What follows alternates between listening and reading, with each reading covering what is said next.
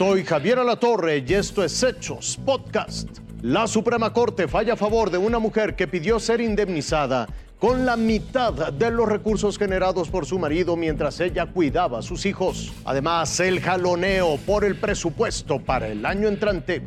Divorciarse podría implicar una indemnización de la mitad de los bienes adquiridos en el matrimonio para el cónyuge que se dedicó al hogar y a los hijos. Esto aunque exista un régimen de separación de bienes. A propuesta de la ministra Margarita Ríos Farhat, la Suprema Corte privilegió la igualdad entre esposos, erradicando así roles y estereotipos de género. Consulto si los podemos aprobar en votación económica. Quedan aprobados estos asuntos por unanimidad de cinco votos. La Corte amparó a una mujer que en 1995 dejó atrás su vida personal y profesional para dedicarse a su casa y a su hija. Al divorciarse exigió una indemnización equivalente a la mitad de los bienes adquiridos por su exmarido durante el matrimonio, pues no contaba con un patrimonio propio. Primero, se revoca la sentencia recurrida. Segundo, devuélvanse los autos al Tribunal Colegiado de Origen para los efectos precisados en la presente ejecutoria.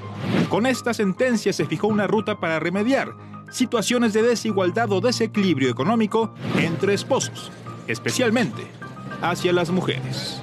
Juan Pablo Reyes, Fuerza Informativa Azteca.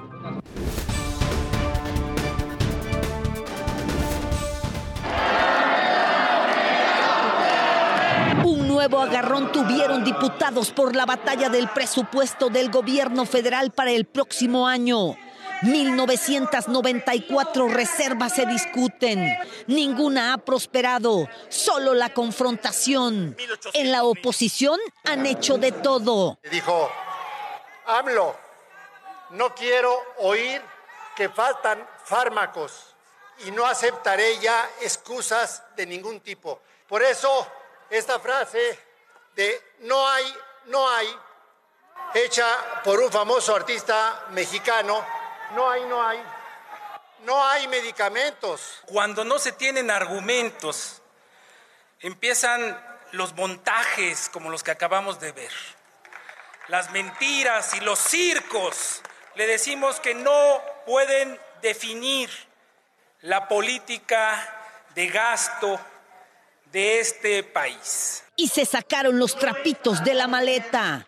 Hay en este país una oficina de la presidencia de la República para el béisbol, el deporte de la pejeoligarquía. Proponemos desaparecer este insulto y transferirlo íntegro, íntegro en medicamentos para salvar vidas.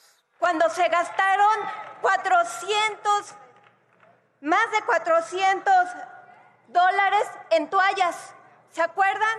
De las sábanas, ¿se acuerdan de las cortinas? ¿Les ofende que se pueda gastar en el aliento al deporte, al béisbol? Un debate con pancartas con falta de ortografía, insultos y acusaciones. Se tiene que dar más presupuesto para vacunar a los niños a partir de los 12 años. Y aunque el doctor Muerte, López Gatel, diga que no es necesario, aunque este imbécil diga que no es necesario. Le exijo que presente una disculpa pública por lo que acaba de decir. La disculpa la deberían de pedir a los niños que quedaron huérfanos por los muertos de COVID, a las familias. Se consulta la Asamblea de Votación Económica. Y una vez más, la panista Margarita Zavala enfrentó viejos reclamos.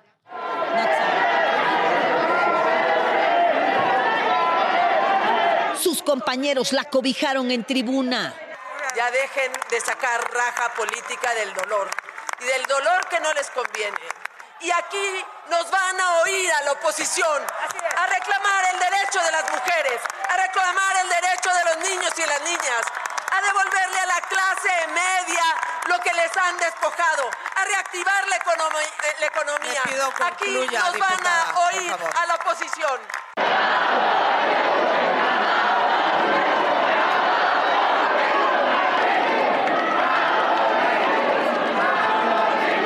Una tras otra, las propuestas de la oposición han sido bateadas por la mayoría.